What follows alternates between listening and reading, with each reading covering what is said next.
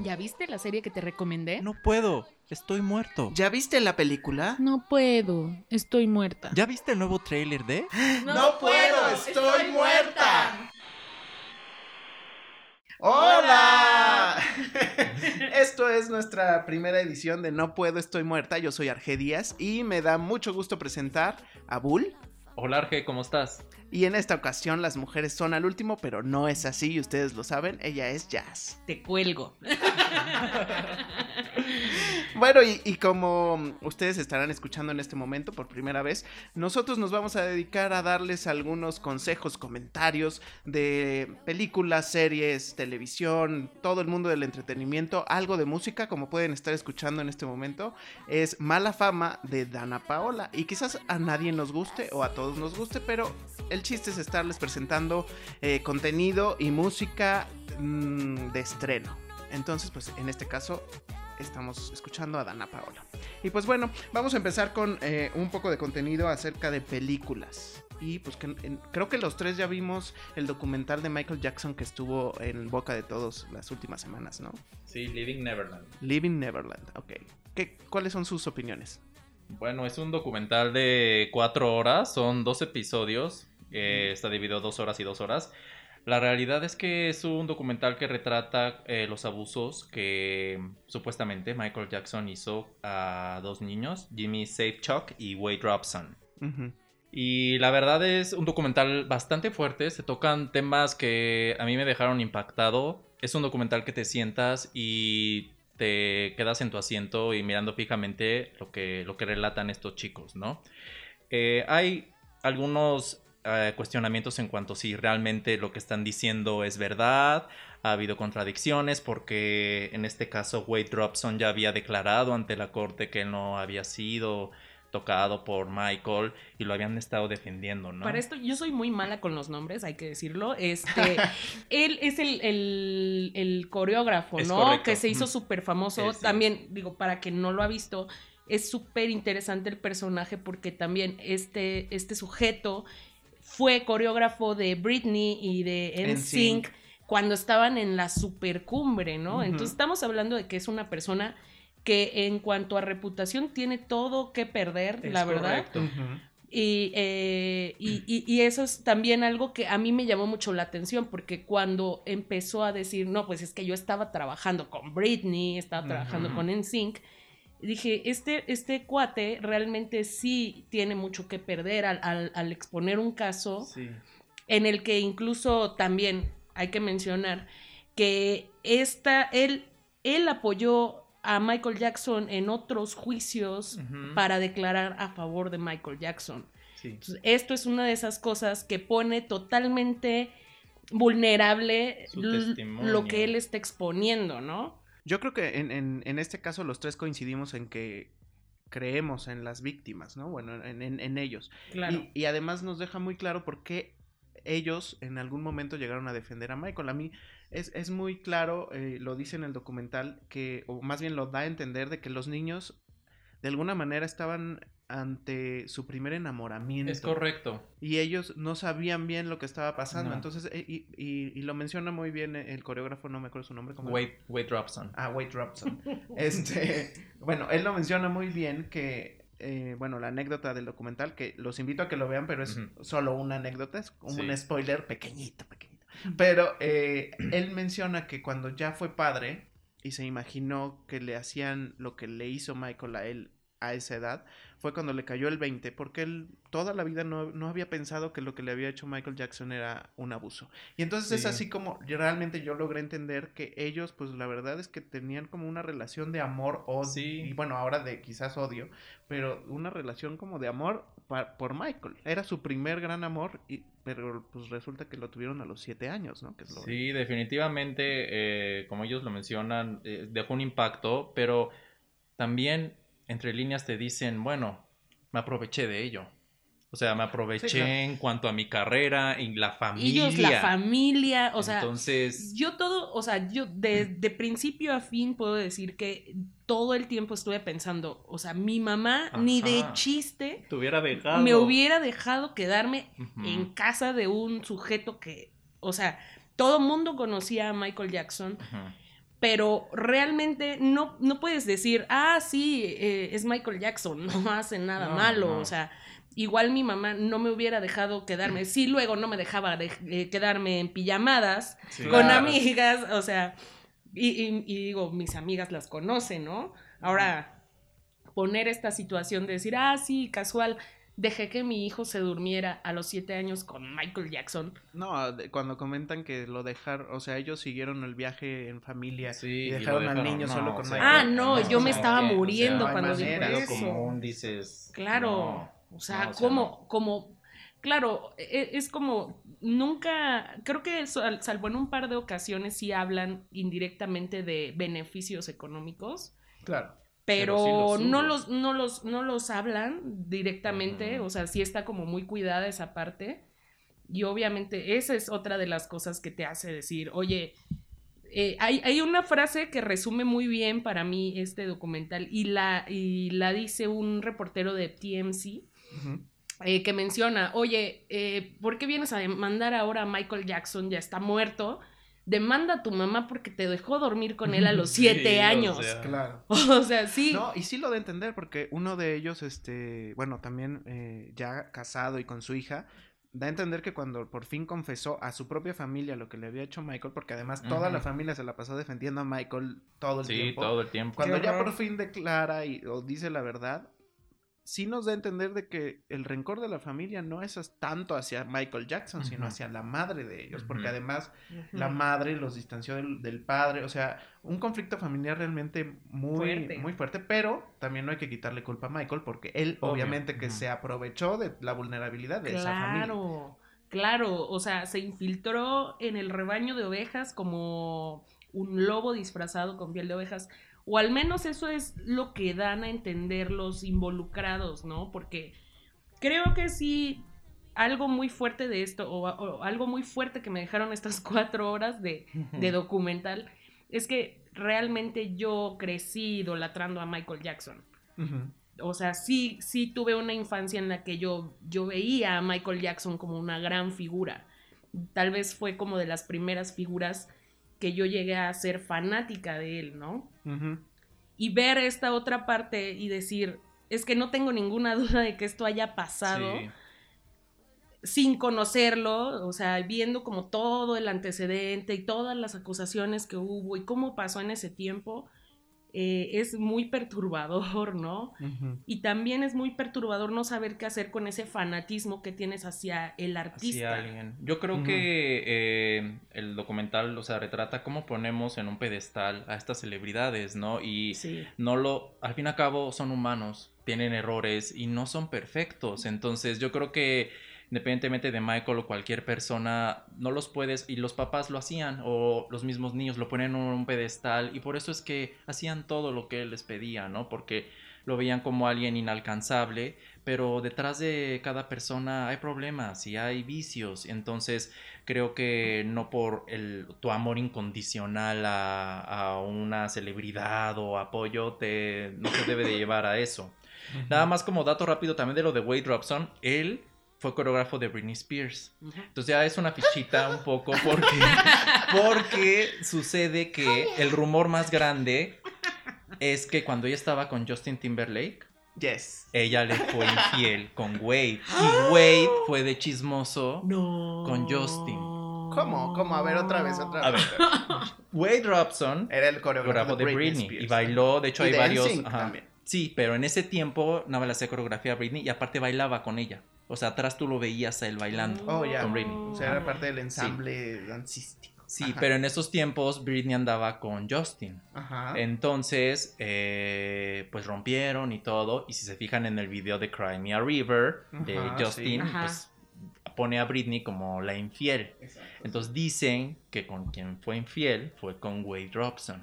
Oh. Y que Wade Robson le fue a decir a Justin, que fue por eso que él se enteró y se super enojó con, con Britney. Entonces el tipo siempre ha estado en así como... O sea, le gusta el escándalo. Sí, también, entonces ajá. por Está eso sí, acostumbrado a sí, esto. y hay mails donde todavía después de que lo había abusado y todo, de que les pedía trabajo al equipo de Michael y no, bueno, no Mm. se lo daban, el- o sea, hay todo, hay un registro de cosas que sí dices, mm. Sí, es, es, eh, o sea, creo que la moraleja de todo esto es que si vas a ver este documental, eh, tienes que tener claro que esta es Sí. una de las versiones que hay en el, en el tema, ¿no? O sea, es una, un lado de la historia, nada más. Sí, claro. Sí, de hecho, y creo que eso es el, el único error que le encuentro al documental. Obviamente es solo un lado, un punto de vista. Realmente no ves una contraparte, ¿no? O sea, todo está muy, o sea, es muy tendencioso a, pues sí, Michael era un pedófilo, pero no hay realmente un otro lado que, bueno, Bueno, de pero un también- balance. También se sabe que las personas que en efecto son pederastas, hay reincidencia. Y no es casual también que Michael hubiera tenido varias demandas, ¿no? Lo Sí, que pasa es que fue lo suficientemente inteligente para poder callar esas, esas voces. Yo no... Siempre dicen que cuando hay un abuso sexual infantil o de cualquier tipo, siempre hay que creerle a la víctima. Y yo creo que lo que pasó con los niños que sí demandaron a Michael y que me imagino la frustración que ellos quizás deban tener, es que nadie les creyó. Eso ¿no? es horrible, el linchamiento Pero- público, porque además, o sea, sí te muestran que el efecto colateral de esto fue Sí. totalmente sociedad completa volcada en contra de las víctimas. Está muy cañón. Pero eso. ahí el tema es que Michael pagó para que esto se solucionara fuera de corte. Los papás Mm. lo Ah, aceptaron. claro. Entonces, ¿qué mensaje dan? Pues que iba, que el papá o la mamá iban por el dinero.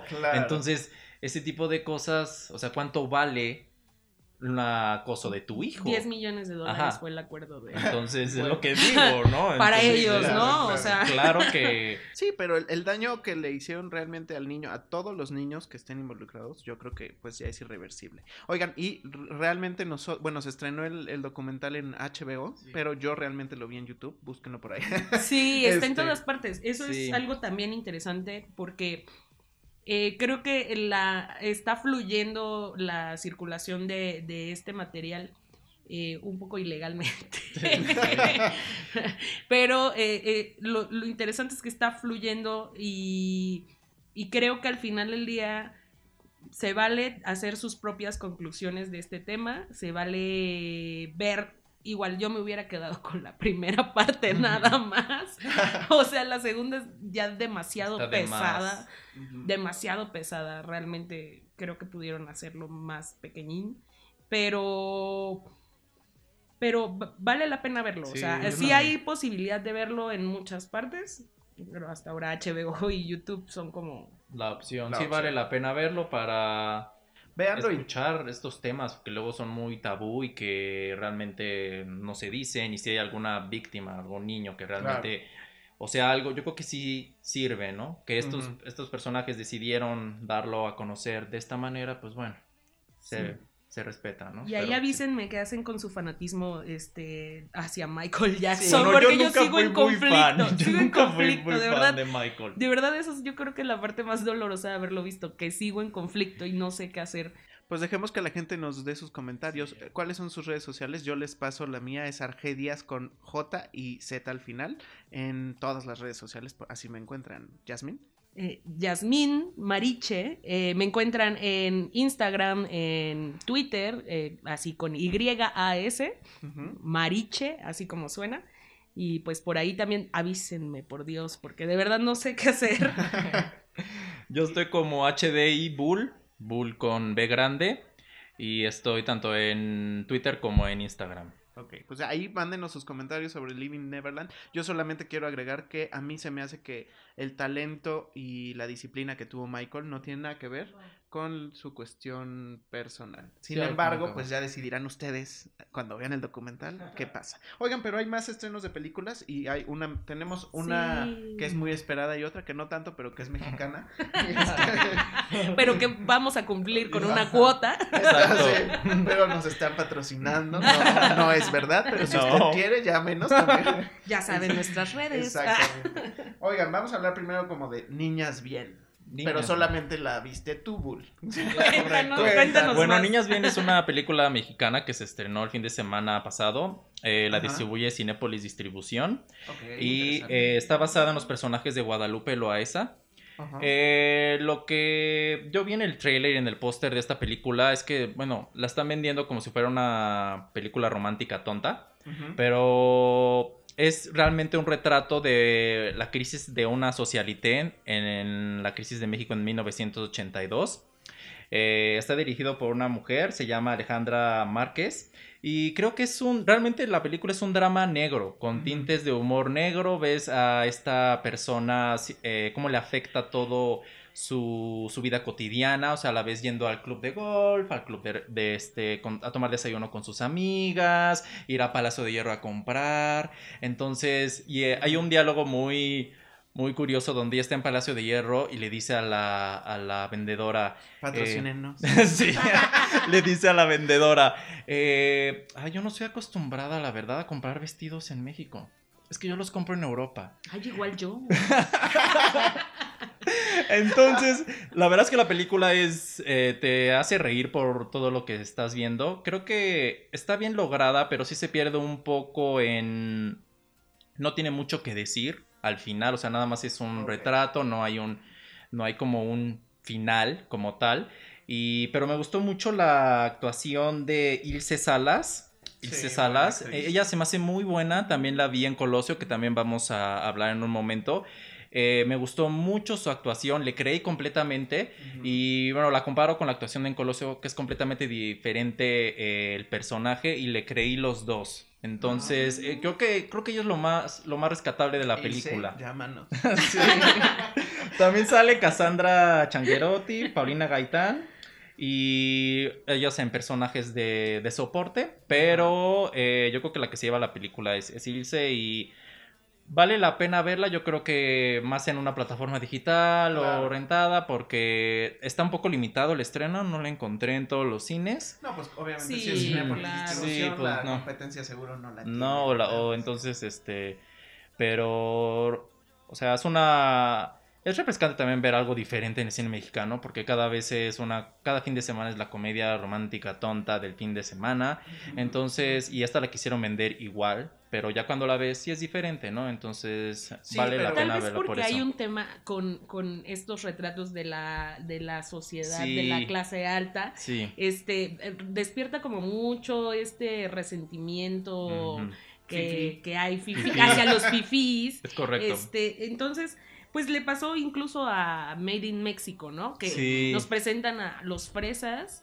Eh, no sé si este proyecto vaya a continuar, a mí me encantó. Pero realmente me encantó. Ay, no puede Me encantó. Pero es que, mira, es que, yo la vi que lo vi en un fin de semana completo. En un fin de semana también la vi. No puedo, de verdad no puedo. Pero mira, lo que es que es importante. No, yo no Hay que admitirlo. pasar del primer capítulo. Es un retrato y también esta película de Niñas Bien y Made in México. Somos una sociedad clasista. Ah, Entonces, esos temas pues resonan, ¿no? Y en Made in México sí, no es la obra de arte. No, tal vez se me murieron como tres neuronas viéndolo en un fin de semana. pero, pero, sabes que, la pasé bien, es totalmente entretenimiento. Y creo que dentro de esto eh, México debe tener este espacio para comprender que sí somos muy diferentes, somos una sociedad que está llena de, de un mosaico de diferencias tremendo, pero también debemos de saber divertirnos con esta clase de entretenimiento. Sí, el tema es no tomárselo tan en serio. Sí, claro, claro. No. o sea, exacto. No, no es como que no, pueda vivir si no hay una segunda temporada. Espero que no me estén escuchando este, los que tienen que hacer la segunda temporada. Llámenos. Llámenos. Oigan, pero lo, es eso, justo. O sea, eh, personas como yo que sí no toleramos ni el primer capítulo, pues ya no ves el segundo y no pasa nada. exacto. Pero no como la ola que se volcó de haters en Twitter. El, primer fin de semana realmente se convirtió en la serie más comentada de, la plataforma que para Netflix. eso es bueno. Claro, por supuesto. Pero no creo que hagan una segunda. Pero no creo que hagan una segunda. No sé.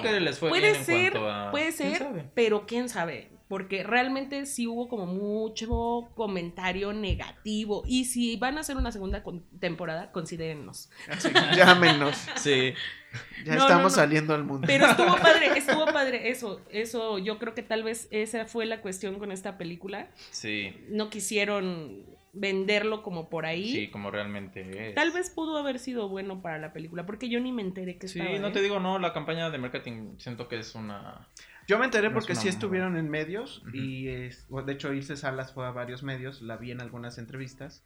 Y pero si no hubiera sido por eso, o sea, si no hubiera estado yo en ese momento, creo que sí está faltando un poco más de marketing y de eh, de potencializar las, las- la promoción de las películas mexicanas. Ahora sí, ya están haciendo películas mexicanas, este, digo, no, entiendo que no todo va a ser Roma, o sea, Ajá. ese, ese, ese nivel de, de producción de, de, Sí, de- hay niveles. de niveles. monstruo cinematográfico, pero es que o sea, es- también da mucho coraje que justo sea siempre lo mismo, ¿no? Sí, ya. O sea, a mí ya me da hasta flojera, o sea, veo que hay una película mexicana y, y realmente me da flojera. Y el tema es que ya es cada fin de semana, porque está la de como novio de pueblo, Ah, está la Ah, de entre cierto. buenas y en las malas que también vi y no se las recomiendo. Entonces, es, es No, que ya eso. cada fin de semana la Sí, película Y mexicana. cuando antes parecía que no, no teníamos este presupuesto o esta capacidad para producir cine y está súper mal. O tal vez no, porque tal vez sí está dejando dinero, ¿no? Pues comercialmente, Pues sí, quizá. pero siguen pidiendo este Eficine para hacerlas, entonces Sí, Sí, realmente nuestros no- impuestos Sí. se van para Ah, eso. O sea, Sí. no es como que le estén dando oportunidad a, a Sí. Sí, más no, es, gente, sí. estamos usando el presupuesto porque ahí está, ¿no? Exacto. No, ¿y saben qué es lo mejor? Ya viene No Manches Frida 2. ¡Ay, no! No vi la esa uno. no está enlatada como desde hace dos No, años. ya va a salir. Ah, No vi la Ya uno y sale. de verdad cuando me enteré que iba a salir una dos dije, ¿en serio? No he visto yo la 1. No, Yo, yo tampoco. tampoco. Pero en la 2 sale Tati Cantoral. Bueno, No, ya es bueno. garantía. No sé si De vieron hecho, uno de los mejores hits de, de Ya se Ignacio estrenó en. Estados Unidos, No Manches Frida 2. Ah, Estuvo ¿sí? en el top Ah, 10 de ¿qué las tal? 10 películas de Mm. taquilla. Saben que es que Bueno, Marta Higareda es como- una figura ahorita en Sí. Estados Unidos y en Canadá. Ajá, es como el fenómeno de Eugenio Derbez también en Estados Más Unidos. o ¿no? Quizás menos. puede ser por ahí. Ya vivo, ya se- siento un poco de resentimiento hacia Eugenio por aquí. No, no, no. Lo queremos, llámanos. Llámanos. bueno, y también se estrena, o ya se estrenó Dumbo. Dumbo. ¿Tenemos ganas de ir a verla? Yo tengo. Tenemos ganas de Mira, para serte completamente honesto, yo nunca, yo nunca fui tan fan de la película animada. No. A mí es se que me es hizo. triste, ¿no? Sí, pero es aparte. muy triste. No se me hizo de cuanto al catálogo de Disney, no es de No es lo, más atractivo, recuerde. ¿no? Ujú. De los clásicos sí, tal vez no es el más querido, pero Bueno, aquí la llama gente la atención. La, fi- el- el- el- el- la El figura de. Dumbo. A la gente le gusta el drama. Sí. vas a decir. sí, sí, no, pero, o sea, Dumbo Aparte como tal, la, el- el- la caricatura le gusta a la gente porque es un elefantito tierno. No. Pero en el momento en que le pones el guion y toda la tragedia que ocurre en la película, entonces es, Es, cuando muy fuerte. cambia. Eh, ¿Saben Sí. qué? Realmente Disney está reviviendo sus clásicos. Esto, esto ya, ya es una realidad. Esto ya, ya está ocurriendo con muchas películas. Siento que no era tal vez el tiempo para Dumbo. Lo atractivo de esto es que está Tim Burton. Y, y- y lo triste es que Tim Burton ahorita no nos Mm. tiene muy contentos a varios, ¿no? Porque ya ha hecho mucho de lo mismo y aunque hace mucho de lo mismo no nos ha encantado. Sí, no, Tim Burton, no recuerdo una buena película de él en los últimos 10 años. Yo lo único que recuerdo, la última fue Big Fish. Sí, y, muy buena. Pero fuera de eso, creo que se vendió mucho al esquema de Disney con Alicia en el País de las Maravillas y ahora Dumbo. Lo interesante de Dumbo es que eh, es un reencuentro de, con actores que trabajó en Batman. Porque Ok. sale, Dan- sale Danny DeVito, el pingüino, y eh, Michael Keaton, Batman. Entonces, Claro. como que había una expectativa de, ah, se reencuentra, ¿no? Pero realmente eh, la película ha tenido muy mala recepción en cuanto a la crítica. Eh, ¿Y en taquilla? en taquilla se estrenó con 46 millones de dólares, se esperaba un poco más, es una producción de 170 millones de dólares. Pues yo Cualquier- creo que sí cubre. Cualquier lana, ¿Quién ¿no? sabe? Cualquier lana. Para un fin de semana, el primero 46, Es yo creo poco, es poco. Es Sí, poco. y más para esa producción, ¿no? Porque, Sí. o, o sea, es... Yo les puedo decir que ahorita en mi mente tengo que está eh, Beetlejuice en, en el cine Sí. y está Dumbo. Beetlejuice también eh, eh, fue dirigida por Tim Burton, es una de mis películas favoritas. Y realmente prefiero ir a ver Beetlejuice, que he visto como 50 mil veces, Que ver Dumbo. que ver Dumbo. O sea, me llama más ver otra vez Beetlejuice que Dumbo. Porque sé que es algo súper bueno de Tim Burton. Sí. Ese es el Tim Burton que me gusta, por ejemplo. Ok. Cuando no estaba enojada con él. Ok. Sí, pues si también. ustedes lo ven, los que nos estén escuchando, si lo ven, coméntenos, comenten. Fíjate que sí he escuchado yo buenos comentarios de personas que la han visto. O sea, creo Ah, que a la gente en, pues La le gente puede va- llegar a Ajá. gustar la película, pero no creo que... Es importante esa película también porque lanza todo este año en el que Disney va a lanzar muchas películas eh, de live action, ¿no? Entonces está esta de Dumbo, viene The Lion King, viene eh. Aladdin, Maleficent 2, entonces es un año fuerte para Disney y como que esta es la, la primera, ¿no? Entonces, pues definitivamente habrá... Oye, habían dicho que se iba a hacer la sirenita, pero hace mucho, pero sí se está haciendo. Están esos rumores Sí. extraños. Pero lleva dos- Todavía no está de- confirmada, Ah, todavía no hay un cast confirmado, como Esa que sí está retrasado. Sí. Y fíjate que yo creo- yo quiero yo ser creo Úrsula. que la voz. No, quiero ser Ah. ¿Quieres Úrsula. ser Úrsula? Sí. Todos queremos ser Úrsula. Tendrás que pelear por el papel. Ok. Sí, no, no, no. Pero están todavía como que viendo. Fíjense que yo vi, bueno, en la de Aquaman. Eh, y más o menos me dio una idea de cómo podría ser esta película en la de la sirenita. Porque todos los personajes están debajo del agua. Entonces, como que están viendo también la tecnología, cómo funcionaría realmente eso. Que ahora que mencionas ese tema, este, de cómo se vería bajo del agua, recuerden que Bajo James, Cameron estaba muy enojado por, con lo que hicieron con Aquaman. Sí. Y va a haber ahí una batalla de, de, de efectos visuales de cómo se ve el mundo bajo el agua cuando llegue la siguiente entrega de Avatar. Sí, es correcto. Así que tengámoslo presente. No creo que la sirenita Sí, tenga esa producción. No, yo, Sí, creo, yo no, yo creo que la sirenita va a Ojalá ser la muy, tuviera, porque una yo gran creo que producción, ¿no? Es- es- Ay, puede Para que salga bien, sí. Ah, no, sí, por eso, Sí, pero sí, sí. puede salir mal. Ah, bueno, claro. puede Ojalá salir que no, mal. porque me destrozarían el alma. Sí, también a mí, porque es una de mis princesas favoritas. Aunque es muy tonta. Es una de mis princesas más tonta, favoritas. pero es sí, la más Sí, tonta. medio. Sí, Sí, sí. no la más brillante. Me- Quiere ser humano. Sí, no entendió, tonta. no entendió con esa canción de que la vida es más feliz bajo del Bajo mar. del mar, exacto. Correcto. Pero Oye, bueno, esperemos a ver qué Esperemos. ocurre. Oigan, y cambiando de tema, vámonos a las series. Y creo que una que fue muy relevante, el pasado 25 de marzo se cumplieron 25 años, no, no fue el 25, fue el 23 de marzo, fueron 25 años del asesinato de Colosio. Inserte canción. Y vamos. Ah. Ay, la culebra. culebra. Está poniéndolo de moda de nuevo, si Sí, se dan cuenta. ¿eh? Pero se estrenó una serie que se llama Colosio, historia de un crimen en Netflix. Sí, eh, es correcto. Miren, esta es una serie de antología de Netflix Ujú. que le pusieron como subtítulo Historia de un crimen. Al parecer van a ver más. Ujú. Así como el American Crime Story que han sacado en Estados Unidos. Aquí como que Netflix le está apostando a Donde usted vio historia. O.J.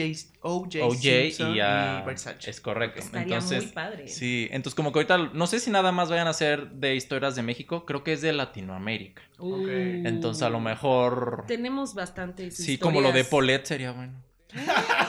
Oye, pues sí, lo dices de broma, pero sí. A ver si así resolvemos el caso ¿Qué diablos completo, pasó, ¿no? no? A ver cómo es que se durmió debajo del colchón, ¿no? Sí, Bueno, pero, Pero- pa- paren. paren. Queremos que nos llamen. Entonces, de Colosio son ocho episodios. Yo solo vi los primeros tres. qué Eh, tal? se me hizo interesante, se me hizo bien lograda, bien dirigida. Sale igual Ilse Salas como la esposa de, de Colosio. También Colosio es Jorge mm, Antonio Jiménez. Él es, eh, se me hizo un Colosio bueno, interesante, como me lo, siempre me lo imaginé y siempre lo visualicé. Eh, siento que, mm, o sea, sí investigaron bien el tema. Obviamente salen muchos personajes de, de la, historia, de México. de México, sí. Eh, Sergio, mm, ay, ¿cuál Sergio? Ya me equivoqué. Carlos Salinas de Gortari, Ah, sí. Ernesto Cedillo. Sí, Ernesto Cedillo. Sergio, de veras. Sergio Salinas. Pero lo importante es que la caracterización está muy buena, o sea, sí se parecen, o sea. Sí, a mí me sorprendió mucho lo que hicieron con Alberto Guerra. Eh, eh, o sea, la apariencia que le dieron es muy guapo ese Sí. actor, muy joven y la, realmente Él es el personaje que guía la serie. ¿no? es el personaje, sí, el, sorprendentemente, sorprendentemente tenemos ahí un policía muy bueno o un investigador muy bueno, ¿no? Es como un procurador, una cosa así. Eh, eh, se aferra, ¿no? A buscar la neta de lo que pasó ahí y, y me gustaría creer que justo existe ese personaje en la vida real. no, no lo sabemos, bueno, yo no lo sé hasta ahora. Eh, yo le llamaría crónica de una muerte anunciada, ¿no? A Sí. esa, ya todo lo que hemos visto de Ya Colosio, hay muchísimas cosas de Colosio, creo que es uno de los personajes de la política que más ha sido llevado a, a, a esta cuestión de las artes visuales, ¿no? El cine, hay serie ahora, esta es la primera serie, pero películas hay... Hubo una película con justo con Sí, Kate del con Kate del Castillo, Castillo. Hay tampoco varias. era mala, ¿eh? No, dicen que es No, buena. Yo no la vi. Yo la vi. Eh, Sí, yo también. no es mala, o sea, no es mala, pero sí, esa todavía se queda mucho en el grado de, de ficción. Lo que ahora hicieron me parece un poco mejor logrado porque sí hay detalle, ¿no? O sea, eh, realmente ahí va un spoiler que también no es un super spoiler, pero Se muere Colosio. se muere Colosio. se muere Colosio. Ay, sí se muere. Y en el primer capítulo, en el no lo puedo creer, ¿no? O sea, Ah. El primer capítulo. Y eso eh, te lleva a pensar, ¿y qué va a pasar en los otros ocho? Ajá. ¿No? Bueno, pero así, así ha sido la dinámica de The American Crime Story también. Sí. o sea, en el primer capítulo ves que muere Versace. o- ¿En serio? No, sí, yo también la vi, sí. Sí. Es cierto, Ay, lo spoiler. confirmo. Deberíamos de tener como un spoiler alert. Alert. Spoiler sí, ahí los efectos en la cabina, por favor. Sí. Ah, mira, escuchen. Bien. Bueno, muy bueno, muy bueno. cabina, qué bueno. Están con todo. ¿no? Exacto. Oye, y también hay otras series. Hay, se, se va a estrenar la tercera temporada de Stranger Things. Yo la verdad es que no he visto ni la primera. Tengo muchas ganas, pero... Tienes que verla, no- tienes no que verla ya, ya, ya, estás perdida. Es más, ¿qué haces aquí? Ve a verla ahora. No, soy súper fan. Esta nostalgia, entre todo este auge de la nostalgia que tenemos, creo que es una de las cosas mejor logradas hasta ahora. Los ochentas deben de regresar. Los noventas, no tenemos que regresar a los noventas, en serio podemos Sí, no, omitirlo. Quedémonos en los ochentas. Eh, saltémonos al... saltémonos al 2000 y de ahí lo que quieran, pero Ujú. los noventas no son necesarios. Eh, Stranger Things viene con todo y, y viene en una parte que puede ser bastante interesante porque creemos que ya ha pasado todo en esta serie y, y yo creo que tiene todavía bastante que explotar estos monstruos que, que podremos ver en, en esta temporada que viene. Ya tuvimos una probadita ahí en el tráiler. Eh, y- y puede ser bastante sorprendente. Yo siento que es de esas series que puedes ver y te va a sorprender. No importa qué tanto veamos de lo que va a pasar, los que realmente estamos atrapados con esta serie, tenemos, sabemos que cuando ya llega a, a liberarse la serie completa, va a haber algo que te sorprenda más que los spoilers que nos han estado aventando. Ok. Entonces, ¿Qué fue eso? ¿Eres tú? ¿Eres tú, Siri? Oye, ¿Quiere pero, preguntarnos ¿tú, algo? ¿tú coincides con eso? De... Mira, a mí la serie me gustó mucho la primera temporada, pero siempre la vi en el tema, como dices, de la nostalgia. Pero mm, es que todo ese, eso, o sea, mm, toda esa temática de ir a los ochentas, siento que ya se está viendo mucho, se me puede hacer un poco repetitivo. Y todo eso, ese tipo de cosas, yo ya lo vi en películas como E.T., Poltergeist. Entonces, lo más original no lo es. Simplemente están utilizando un, un concepto que funcionó en su momento, lo hicieron en serie, lo hicieron bien porque realmente la serie tiene muy buena producción. Mi querida Winona Ryder regresa ahí. Entonces, Winona. mi Winona. why Entonces, no forever? pero ya en la segunda temporada yo sí me quedé pensando, bueno, realmente es un concepto que da para más en cuanto a... porque no concibo cómo lo puedan repetir tantas veces, cómo puedan regresar a, a los monstruos. Entonces creo, y por lo que vi en, el trailer de la tercera temporada, que se pueden enfocar más al aspecto de los niños ya no siendo niños, ya son adolescentes, ya tienen otros problemas. Pero si no, o sea, si tú eres fan de Steven Spielberg, si tú eres fan de esos directores de los ochentas, te va a gustar la primera temporada, pues después vas a decir, ok, ¿cuánto tiempo más va a funcionar este O sea, tú tienes tus dudas de que funcione la tercera No, temporada. en, en cuanto a rating me queda claro que le va a ir En cuanto a rating, en cuanto a de, que lo ah, vean. ah, yo, ah, sí. Visualizaciones. Visualizaciones, sí, sí. En cuanto a Es en, en sí. Sí, es Stranger. como sí, rating, no ¿no? sabemos el rating de Netflix realmente.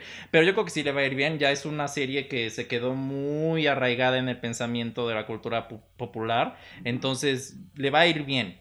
Pero es como The Walking Dead. The Walking Dead van en la temporada número no sé cuál, nueve. Ay, no, Y ya está súper choteado, pero la serie la más vista en Estados Unidos. Entonces dices, bueno, y si Stranger Things va a llegar a la novena temporada así, Ojalá. ojalá que no. Bueno, Ojalá que, que llegue, llegue, pero pero con con dignidad, Con porque buen a lo Con mejor- dignidad, a sí. lo mejor lo saben hacer bien. ¿no? Claro, exacto. La dignidad es importante, recordemos de eso siempre. Eh, creo yo que también una cosa interesante aquí es eh, esto, eh, lo que está pasando con la juventud de los protagonistas de. Stranger Things es que eh, hay jóvenes promesas de la actuación. Ah, Se sí. espera muchísimo, por ejemplo, de, de Miley, ¿cómo es? ¿Cómo es? Bobby. La que le hace de, Le- Bobby. de Eleven, Bobby Brown. Sí, Bobby Brown, sí. Esa niña, este, me parece que es... Bull es nuestro, Sí, sí. nuestro diccionario de Ayúdame, actores. ayúdame con, con los nombres. Recuerda que soy muy mala. Lo, lo mencioné al principio. Este, eh, me parece que esta niña va a ser como, no sé, muy, un fenómeno muy grande de la actuación en Hollywood. Creo que eh, muchos esperamos que justo el personaje de ella eh, eh, nos lleve a, a una trama todavía más intensa en esta tercera temporada. Yo al menos es lo que espero con muchas ansias. Y también eh, espero a ver todos estos, estos niños que son de verdad fantásticos. O sea, quisiéramos varios tener este talento. O sea, se están generando Nuevos figuras. talentos. Eso creo que es bastante interesante. Los estamos viendo crecer, estamos viendo una formación de nuevos talentos, ¿no? Oye, Creo que- y tú ya viste, me comentabas que ya viste The Umbrella Academy, ¿right? Uy, sí, sí, sí. También de Netflix. Me encanta. Sí, Sí, me Porque este también tiene esta parte de nuevos talentos, ¿no? Nuevas sí, caras. o- son nuevas caras. Esto, esto está padre porque estamos abriendo mucho más el horizonte a los artistas que estamos acostumbrados a ver y te ayuda mucho también a centrarte en la trama y no en el actor, actor. ¿no? Porque luego vemos muchos programas, películas, series por el actor.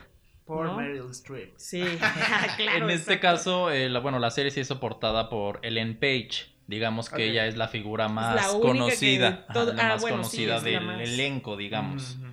Entonces ella Sí, bueno, también eso es varias. entendible porque sí necesitan a lo mejor de alguna Alguien- figura. En el caso de Stranger Things eh, no eran los niños, pero era Winona. Winona Ryder. ¿no? Pero les diré que eh, realmente de todos estos eh, chicos que están ahí, para, mi favorito fue Cinco, que es el, el- el pequeñín. Este, si no han visto la serie, este, les recomiendo que la vean, no les voy a soltar ese spoiler. Pero Cinco me parece lo más fantástico que tiene esa serie. Y también el hermano que eh, puede ver y hablar con fantasmas. Está. Ese, ese brother también está muy interesante. Te hace reír bastante.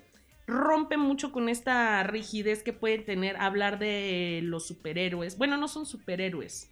Son personas superdotadas. Entonces, esto nos lleva mucho más a un escenario, sí de ficción, pero de ficción cercana a lo que puede pasar con un humano que tiene poderes, ¿no? Como un poco más al estilo de, de los personajes que creaba Stan Lee. Ujú. ¿No? O sea, humanizar al héroe. Humanizar al héroe, ¿no? no son perfectos. Con debilidades, exacto, con debilidades, con problemas Con reales. su kriptonita y Con su pro- de Aquiles. Sí, sí, sí, problemas de incluso de drogas, o sea, sí habla de vulnerabilidades de, de- de ellos y es bastante interesante ver este tipo de formatos. Creo que hubo bastante publicidad para esta Sí. serie, pero no siento que haya tenido la respuesta que tal vez esperaba. No, de hecho no. Y, y fíjate que creo que inicia un poco densa porque yo Sí. empecé a ver los primeros 10 minutos y dije, me detuve mí- porque creo que iba a requerir de más atención de mi Sí. parte. Entonces ese ya empieza a ser un problema cuando uno Sí, empieza a tener a muchas mí no me terminó de, de atrapar. Vi el primer episodio y mi hermano se echó la serie en un día. Ay, sí, y ya también luego, luego este bajé y él ya estaba viendo el último episodio, entonces vi el último episodio perdiéndome todo lo de en medio. Está muy bueno. Pero, o sea, se me hizo, eh, los efectos están eh, muy bien realizados, pero también viene, viene un poco de que ya está un poco la fatiga del, del género del superhéroe, ¿no? Porque ahorita ya el Sí. superhéroe ya hay series, ya hay películas, ya hay... O sea, entonces, a lo mejor por ese lado... eh, hay gente que va a decir que pues ya lo vi, ya ahorita no necesito como que una serie de superhéroes o de un tema que ya está un poco pues eh, choteado, ¿no? Entonces quizás es lo negativo de que se le puede ver a la, a la serie. Sí, incluso mm, un mes antes eh, Netflix estrenó también otra serie súper esperada que era también de héroes, eh, Titans. Entonces, eh, es, es como del tipo, si te gustan los, los héroes y toda esta trama que se puede desenvolver en, en torno a ellos, eh, Titans y The Umbrella Academy son series que definitivamente o ya viste o te gustará ver. Oye, pues vamos a la próxima semana a platicar un poco más del El mundo oculto de Sabrina, que viene segunda temporada. Temporada. Y quizás comentar un poco más. A mí me gustaría comentar en el futuro de Sex Education. ¿Sí es Sex Education? Sí, ¿no? Sí. Sí, Pero muy buena. Véanla, váyanla viendo si quieren y vemos los comentarios de, de, este, de esas dos series la próxima semana. Sí, vale. Y vamos a platicar por último de lo que nos es- lo que está proponiendo la televisión, digamos los reality TVs y también la televisión mexicana. Y empecemos por lo que es extranjero, que es RuPaul's Drag Race. La amo. Impresionante, sin embargo, venimos de una, o sea, estamos ahorita en la temporada 11, ¿no? Es la que se Sí, está es transmitiendo la 11. y se transmite con una semana de diferencia en Netflix. Pero hay Maneras trucos, de maneras. verlo. Cuéntenme Hay más. maneras, pero bueno, ya, ya investigará cada quien cómo Sí. la ve, ¿no? Yo sí lo estoy viendo, De manera legal. sí. ok, y este, bueno. ¿Con cuenta de Netflix pirata o qué? No, la estoy viendo, digamos que la estoy, digamos que estoy al día. Pero lo interesante aquí es que sí, es genial, este, el concepto es impresionante, pero creo que ya se empiezan a notar como cositas ahí raras, porque por ejemplo, la última temporada de All Stars, el terror absoluto de una temporada de RuPaul, yo creo que esa es la peor de todas en el caso de All Qué Stars. triste. Pero, eh, ¿tú, quién cre- ¿tú quién creías que debió ganar? ¿Trinity the Talk o No, sí, claro. Monet Exchange? No, no, No, no. Monet, ¿qué Trinity era, era, o sea, brutal, avasalladora la mujer. Exacto. Eh, pero en realidad, si me preguntas eh, en el corazón quién debió ganar, Valentina. Ah, claro, O sea, la yo temporada también. La Debió amo. ganar Yo también. Valentina, la amo con todo mi ser. Esa fantasía de telenovela me vuelve loca. Eh, Y yo creo que la que perdió fue la Trish Royale, porque creo que todo lo que le gustaba a la gente ahora fue así como de. "Ay, No, ya, y aparte. ya siéntese, señora. Yo no casi". ubicaba muy bien a, a la actriz hasta que llegó esta temporada y ya me puse a ver como su temporada. Eh, no, no me parece tan, tan digna de, de- de este legado que todo el mundo le adjudica. No, creo que hay otras drags que son mejores totalmente. Como Valentín. como Valentina, que nació para esto. Pero, Pero, no, no necesariamente la que gana es la que se vuelve más exitosa o reconocida. ¿no? Ah, sí, no, claro, bueno. Eso, eso pasa como Sí. con Bianca del Río, que era bastante. E- ella sí ganó y ya no necesitó regresar a, a, Ah, All- sí, a ¿no? All Stars, ¿no? Bueno, en All Stars ya. ha Incluso han hecho bromas, han hecho bromas de ello, ¿no? De que, de que Bianca del Río ya no se vuelve a parar ni siquiera en un All Stars porque pues es demasiado famosa y, y- y exitosa y demás. Creo yo que en esta, en esta temporada número 11 algo criticable es que buscaron replicar a personalidades que habíamos visto en otras temporadas y fue bastante evidente, ¿no? Eh, no tenemos... A mí me encanta Miss Bungie. Benji. sí. Benji. Al principio Pues me es la parecía... favorita después de haber sido la primera expulsada de la temporada 10, ahora es la gran favorita. Pero me, me, me parece muy divertida, de verdad. No puedo quitarle los ojos de encima y lo triste es que no hay alguien más a quien ver en esa temporada. Benji.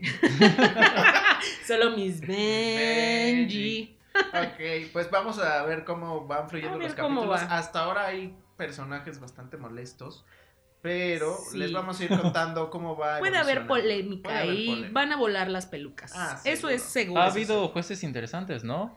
Ah, el estrenó con Miley Cyrus. Miley Cyrus. Sí, estuvo Y- increíble. Y por ahí ha habido algunos otros. Decían que Britney iba a ir. Ojalá. Veamos, Ojalá. ojalá, a ver si eso nos Ya hicieron rescata un de homenaje en unos capítulos. Sí, de sí vi. Pero bueno. Lady ah, Gaga sí. que ya es como parte del inventario. Ah, Sí, casi, casi. ¿También ha sido ya juez? Fue una vez como sí, invitada. sí. invitada. Ok. Ha ido En, dos. la, en el estreno de la temporada 10, me parece. También Cristina Aguilera, Sí, ¿no? Ha ido dos Cristina veces. Aguilera. este, no Ah, recuerdo. sí, creo que sí, Sí, pero ella no sé. Pero Lady Gaga sí ha ido dos veces. Ujú. Eso sí les puedo confirmar. Ok, y en contraste, aquí en México, Uy. estamos viendo. ¡Qué emoción! ¿Qué opinan de La Voz México en TV Azteca?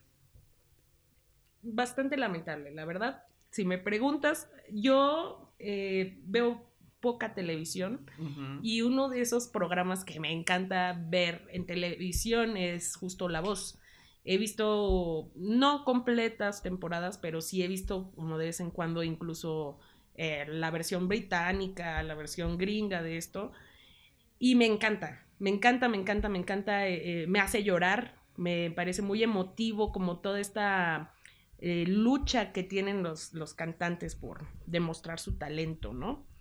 Eh, pero aquí el tema es que a pesar de que el formato puede ser prácticamente el mismo, siento que está ocurriendo algo muy extraño porque llevamos demasiados días de programa y no demasiadas audiciones y no pasa nada, nada, nada, nada, nada. Está hecha el aventón.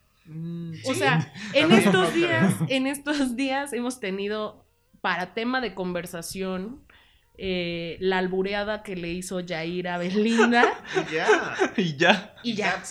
Morí con eso, pero. Es que sí, eh, eh, bueno, eh, yo soy. Ah, sí, y la audición de Juan Carlos Casasola. Ah, bueno, la de en el estreno, ¿no? Pero yo lo que. Yo, yo sí estoy a favor de que un programa pase de una televisora a otra como lo hacen en otros países. Claro, eso no tiene increíble. No. Está increíble. El problema es que en México ha habido mucho. mm, O sea, Rapiña. realmente TV Azteca no se ha distinguido por tener Buenas a los mejores talentos. Y a los mejores talentos tampoco. Y entonces cuando empieza a hacer la comparación en- a nivel producción, así de Televisa Azteca, es como cuando era eh, el lanzamiento de Blim y Netflix, ¿no? Entonces un poco se sí. presta a eso. Y también la selección de los jurados o de los jueces en, en- no, sí, los coaches en La Voz México, creo que se nota que no le están invirtiendo lo suficiente. Mm. Y que además yo creo que sí les costó conseguirlos porque realmente no creo que un coach eh, a nivel internacional como se sospechaba que era J-Lo, Thalía incluso, Ajá. pues iban a decir no, o sea, si era así como de no, pues si, si ni en Televisa los habían logrado conseguir, creo que mucho menos en TV Azteca. Y aunque todos son muy talentosos, en el caso de Yair, la misma Belinda canta bastante bien, este, y, y Lupillo Rivera, eh, la verdad es que no, ni siquiera los coaches son lo suficientemente atractivos como para que prendas la pantalla. No sé cómo le está yendo en rating, pero la verdad es que, pues supongo que no Creo, tan bien. creo que no tan bien. bien. Además, lo triste es que pasaron un programa de fin de semana que literal ves el domingo en la noche a dos días de la semana que son súper, pues grises, ¿no? Este, martes y miércoles, en serio, no creo que sea una opción viable más que para gente que neta está en su casa a esa hora.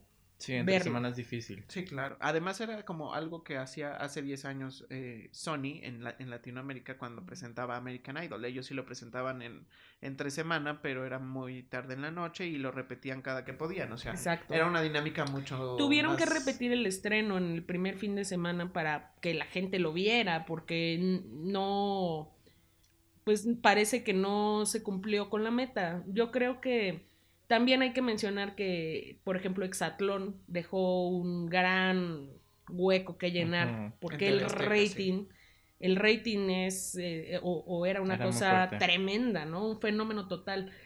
Eh, pero la voz no está cubriendo ni la mitad de, esa, de ese hueco, yo creo, ¿no? Y solo pasa dos días a la semana. O sea, pasa dos días a la semana. Eso está horrible. Eso está horrible. Pero ¿cuántas horas son al, al día? No ¿Dos? sé, tal vez dos. Bueno, pero sí, o sea, pero la dinámica es distinta, la gente estaba acostumbrada a verlo en domingo, quizás debieron haber apostado por regresarlo a los domingos, o sea, ponerlo Tres también horas en domingo domingos, y de verdad lo vuelvo a ver. Exacto, no, pues claro, porque además ese es un momento, como bien dices, en que todos los mexicanos estamos libres de cualquier ocupación y podemos darle una oportunidad, ¿no? Y además es un formato que ya estaba empezando a sentirse desgastado y entonces la verdad es que a veces que no entiendo las eh, decisiones de TV Azteca, pero esta es una de ellas, pero bueno, ojalá que puedan corregir a tiempo en las siguientes temporadas porque me imagino que no compraron el formato para una sola. Me imagino que lo debieron haber comprado para muchas más. Pues creo que de esta temporada sí podemos esperar a que dure bastantes semanas porque seguimos en las audiciones y ya tiene que tres semanas que estrenó. Entonces, tal vez vamos a ver más. Eh, este, yo no lo sé, realmente. O no, porque O ya no. cuando las cosas empiezan a no funcionar es córtale, últimamente, córtale, córtale. córtale, córtale. Hemos visto mucho esa tijerita últimamente por ahí. Esperemos que se componga porque realmente La Voz es un programa que reúne familias. Es uno de estos programas que, que reúne a, a- a muchas clases de público y reúne familias. Entonces, ojalá lo rescaten porque me gusta mucho el programa. Pues sí. Y me Hay a quien encanta- no le gusta nada. Lo ¿eh? que sí debo decir es que me encanta Belinda. Me encanta Belinda. Me hubiera gustado que tal vez hubiera estado Talía, Talía era una buena. Marc opción. Anthony. Bueno, no lo sé. tal vez. ¿Quién No lo sé, sí, no lo no, sé. o sea, Talía sí, pero no en, o sea, honestamente no en no en un Azteca. programa así como Mm. que no está, no, tal vez démosle chance. Yo creo que este primer intento puede ser o todo o nada, pero, Pero más bien nada, ¿no? No. Por lo que ya vimos, ya más bien nada. o quiero sea. mantener la esperanza. Es en que mi tres corazón. semanas ya al menos tenías suficiente contenido social. Deja tú el, este, el tele. El suficiente contenido social en tres semanas solo con transmisión en los domingos en el que la gente de Televisa de alguna manera sí ya había colocado en tendencia alguna que otra pieza de su programa. Y Sí. TV Azteca no lo está No, consiguiendo. no creo que lo esté logrando. Y pues, sí, lo, lo peor, lo digo, lo más relevante ha sido el albur que le hizo Yair a Belinda. Que Y si la no audición de Juan Carlos Casasola. Llámenos. Entonces están en problemas. Pero bueno, también está, eh, por otra parte, en Televisa, pues, en Televisa y en Imagen están eh, pues explotando a, la, a, lo- a los Pinal. Sí, ahorita están muy de moda. Exacto, en Televisa tenemos a Silvia Pinal frente a ti y en Imagen pues la Guzmán, ¿no? Primero inició la Guzmán. La verdad es que a nivel de producción pues no tiene mucho que ofrecer. Es como, No. es como ver la, este, la Rosa de Guadalupe o lo que callamos las mujeres, pero contando la historia de Alejandra Guzmán, ¿no? Y pues eso sí, es, digamos ¿Nos que al final... de- importa en este momento la historia de Alejandra A mí Guzmán? no. Yo creo que es una historia muy controversial. Hablando, quitando el asunto de lo que le pasó con su derrier. con su- De río. No, pero es una, o sea, al final de cuentas las Pinal han sido mujeres que han tenido eh, a sus hijos desde muy jóvenes. En el caso de Alejandra, a los 20 ya también tenía Frida Sofía. Cierto. Que la que está causando todo el revuelo aquí es Frida Eso, Sofía. Oigan, y, esto, y todo esto no será realmente una Yo cuestión es de marketing, marketing. Sí, pero... Así de vean la Guzmán y vean. Sí, Silvia vean, porque- o sea, Y vean por qué tienen todos estos Sí, traumas casi, casi. existenciales con su familia. O sea, Exactamente. Yo sí creo que puede ser marketing, porque además eso de que Michelle no haya dicho nada está raro, ¿no? O sea, Pero ninguna de las dos son buenas producciones, a mi ah, no, parecer. no, no, no, no. Sin embargo, cuanto a calidad eh, ni nada. vi la. Te puede llegar a interesar mucho más Silvia Pinal por el morbo, Sí, porque es a otra época. Una señorona. Exactamente, porque es un emblema de la televisión mexicana. Porque desde hace dos años que se empezó a grabar la serie, o sea, ya Claro, tiene yo, un- yo espero bastante de esa. No, le he no he tenido oportunidad de verla, pero sí espero bastante de esa. A de nivel de producción. No, y realmente a mí el tema No, me mm. genera mucho problema que se la pasa narrando la Silvia Pinal y la ves ahí en clips entre... En serio. Entonces, tipo, bueno, a mí se me hace como que de más. Quisieron que hacerlo lo tal vez como la de Juanga. Pues lo que... No, pero, Pero la de acá Juan ve- Gabriel estuvo muy bien cuidada y muy Estuvo bien editada. increíble. Sí, no, esa acá esta no tiene ese nivel de producción. No. Las niñas también mal, el casting. Una es la hija de Andrea Legarreta, pésima, hablando, o sea, sí, o esas sea, niñas, ¿cómo? esas niñas No. van a monopolizar. Sí, No, pues y la sí. otra es, bueno, eh, la Nicole Vale, que es la Sí, hermana de Angélica ella Vale, todavía. ella sí todavía se- actúa mejor. Sí, se actúa mejor. Este, pero no, no sentí que como que fuera tan parecidas No, todas a Silvia Pinal, ni siquiera Itati. No, o sea, claro es que como, no. Sí, no, y puede haber sido un mejor casting, ¿no? Pero Itati es muy buena actriz. Es a pesar de buenísima. que nosotros la recordamos por este, la maldita lisiada, que ahí pues está Sí, un poco y yo, alienada. yo últimamente la recuerdo por su actuación en, en Las Mañanitas a la Virgen.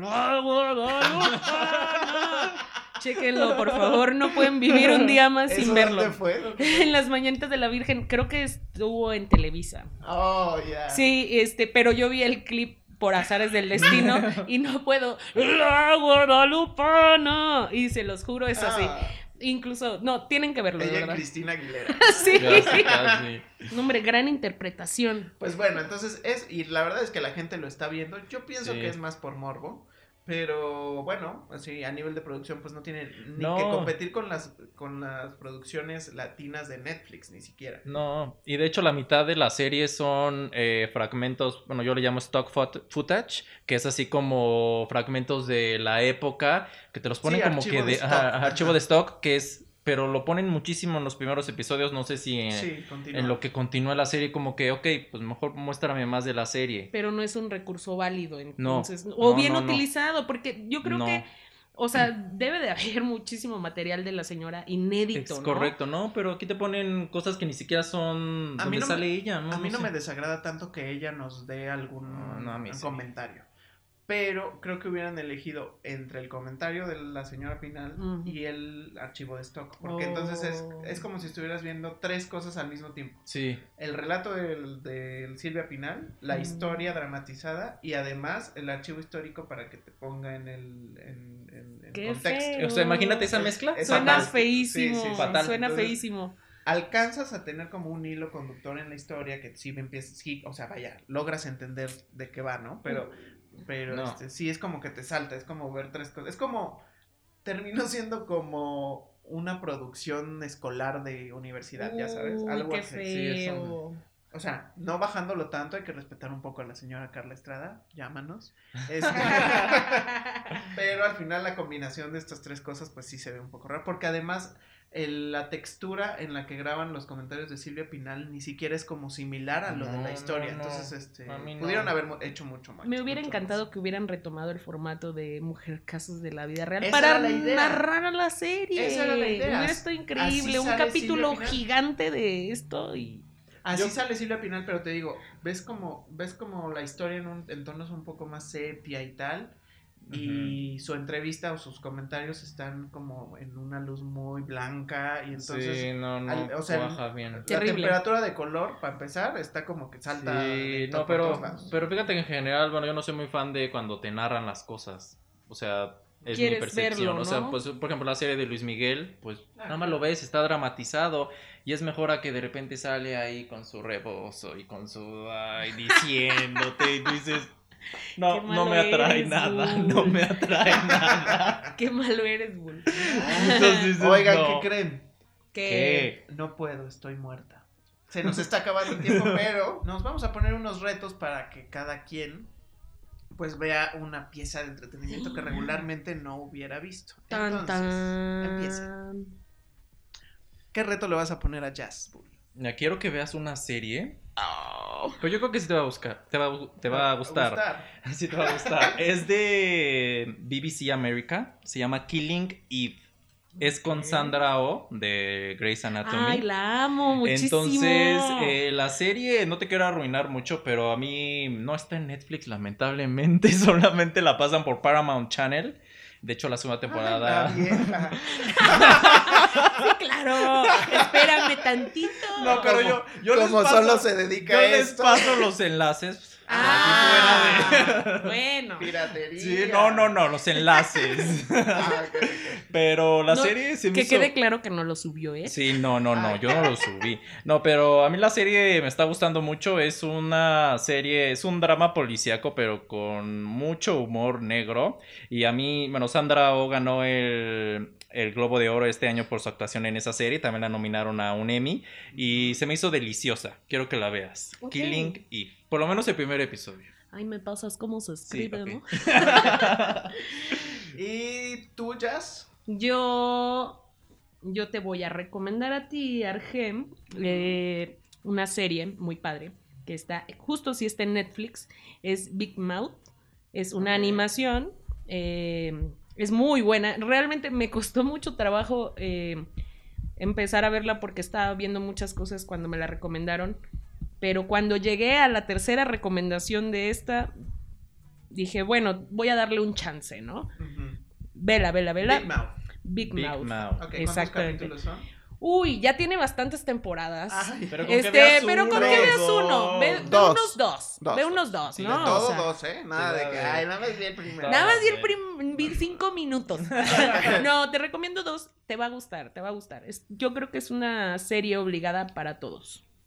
Ok, muy bien. Bueno, yo a Tibul te voy a recomendar, que ya te había comentado hace un momento, pero es, es también en Netflix. Es una serie que no es americana, no es inglesa, no tengo bien el Ah. dato, pero está en danés. Ah. Y se llama, bon, o sea, la encuentras como Bonus Family Ok. o Bomu- Bonus Familien. Entonces, Ok. yo ya vi la temporada 1, la 2 la tengo pendiente, pero quiero que veas uno o dos capítulos para que me des tus comentarios. ¿Es un al reality? ¿Es en donde no, es una serie, es drama. En es- Netflix. Es, Ah. ficción. Ficción. Entonces esa la encuentras en Netflix. Pero entonces para que nos comentes la próxima semana, a ver qué tal. ¿Alguien Muy va a ver Dumbo? Quizá yo la veo y les cuento. Va. Ok. Ay, Me animo, por, me sigan- sacrifico por sigan su ustedes. cartelera. Ok. Yo veré Beetlejuice. Beetlejuice, sí. Pues ya veré qué veo yo, pero De este. Capitana Marvel. Ándale. Ya vela, por Dios. Sí, ya, para que hablemos bien de Avengers. ¿Y cómo le hace? Ándale. Bueno, más bien me voy a poner a ver todo Avengers porque Ya, no- viene. No, no las he visto. Pero bueno, esto es en su primera edición. No puedo, estoy muerta. Muchas gracias a todos. Uh, Gracias. gracias. Bye. Bye.